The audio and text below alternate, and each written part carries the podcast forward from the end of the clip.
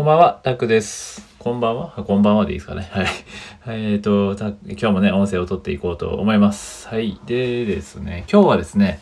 カウンセリングをちょうどね、初めてかな？昨日初めてあの、カフェトークってあるじゃないですか。カフェトークでね、一応登録はしてて、で、初めてあの、心理カウンセリング、まあ、お試し心理カウンセリングっていうことでね、えーあの、1名ね、えーと、カウンセリングをね、やらせていただいたんですけど、まあ、その方からね、えーこう、まあとても、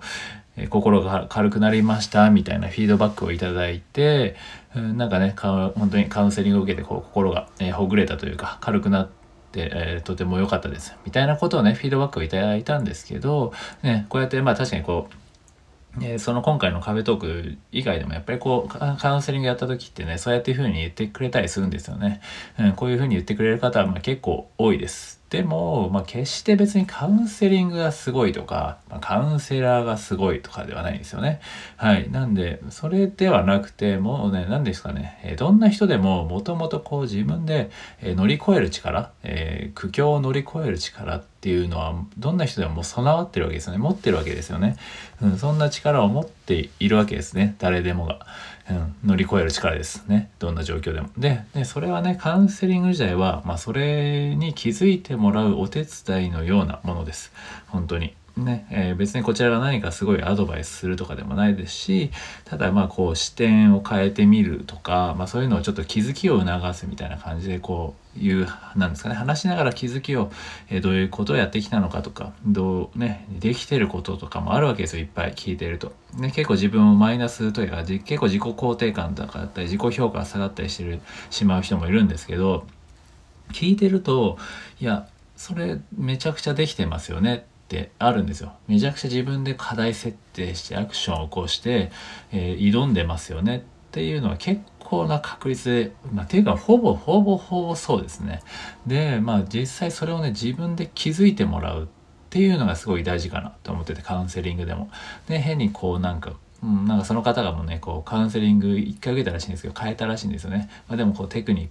クなんですかねこういうやたら幼少期のことを聞かれたりとか、まあ、ちょっと違かったから変えてみたらしいんですよね。まあ、僕はもう今回ね30分しかできなかったんで、えー少しちょっとアドバイス寄りになってしまった感はあったんでちょっと反省してたんですけどでもその方は、まあ、とても一応喜んではもらえたようで、まあ、元気が出ましたということで、えーね、えー視点を変えて変えられることができて、まあ、だいぶこうちょっと楽になりましたみたいなね、えー、いうふうに言ってくれてでも本当にそれ気づくって本当大事なんですよね、えーいくらでもこう周りから言えてでもその瞬間確かにその人にとってはいいかもしれないんですけどでもそれはやっぱ無責任なんですよねただたの。それはカウンセリングではなくてただ単純にアドバイス。であって別にその人のた,、まあ、ためではあもちろんアドバイスがね。そのため人のためにはなるんですけどでも本当にこう長い、えーずっとそれね人と誰かとカウンセリングをしてるわけじゃないんでずっと。いかにこう自分で気づいて自分をセルフケアしていくっていうそれが本当に大事なので、まあ、そういう意味でもそういう使い方別にそれがね心が的にこう精神的に病んでるからとかじゃなくても、まあ、小さい悩みですよね。なんかちょっとした突っかかりがあった時とかにちょっと人と話してみて、まあ、カウンセラーでもいいですし、まあね、友人でもいいですけど話してみて自分で気づくっていう力ってすごく大事で思いの方が結構できてたりするんですよ自分が。自分思っているより、うん、なんでそこを気づけるようにねあもう自分もこう意識して話すようにしてますし、まあ、もちろん一応メンタルヘルスカウンセラー EAP メンタルヘルスカウンセラーっていう資格は持ってはいるんですけどまあカウンセラーなんて正直資格もいらないわけですよね、まあ、でもやっぱりその、えスタンスってものはやっぱりちゃんと学ぶべきだなと思っててそのカウンセラーとしてはね。はいなんでそこはまあ心得ているつもりですし、うん、ちゃんと聞いて相手がじゃあ何が今困ってて何にこう何を解決してしたらこうね自分の求めているものが得られるのかっていうのを話しながら、えー気づなんですかね気づいていくというか、ま、こちらも気づ、まあ、でも最初はねこちらも全く分かんないわけですから状況も。でいろいろ聞いてってまあ必要であればもちろんその子供の時代の時とかね本当にその悩みのレベルによって違いますけどうん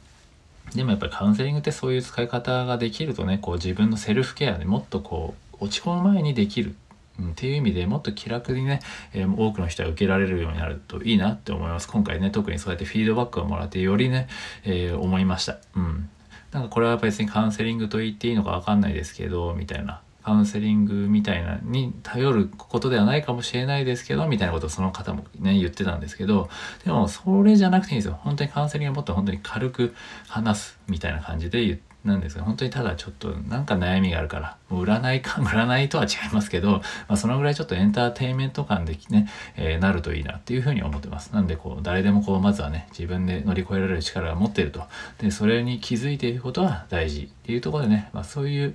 ね、気づきが得られるようなカウンセリングをね僕もこうやってどんどんどんどんこう自分も磨きつつ、えー、提供していけるようにしたいなというふうに思っています。はい。なんでねもしこうちょっと気になる方とか、まあ、カウンセリングとかね試しに受けてみたいなって方はちょっとご連絡いただければ、うん、なんかちょっとあれですね、ちょっとご連絡します、こちらも。うん、本当に小さいことでいいんでね、えー、それをお互いこう話しながら気づいて、えー、それがすごく視野がちょっと視点を変えるだけ一気に視界が晴れることもあるので、まあそういう使い方もね、してみるといいかなっていうふうに、はい、えー、まあ自分のその今回ね、カウンセリングやってみての気づきっていうのも、えー、シェアさせていただきました。はい、ということでね、今日はこれからちょっとあの高校時代の恩師とかとね飲みに行っていこう飲みに行こうと思うんですけどこのねコロナが増えている中やるわけですけど、うん、まあ気をつけてきます。ね、えー、めちゃくちゃ寒いですけどね、えー、皆さん体調にお気をつけてということで、はい、ではお聴きいただきありがとうございました。ではまた次回ですね。はい、では失礼いたします。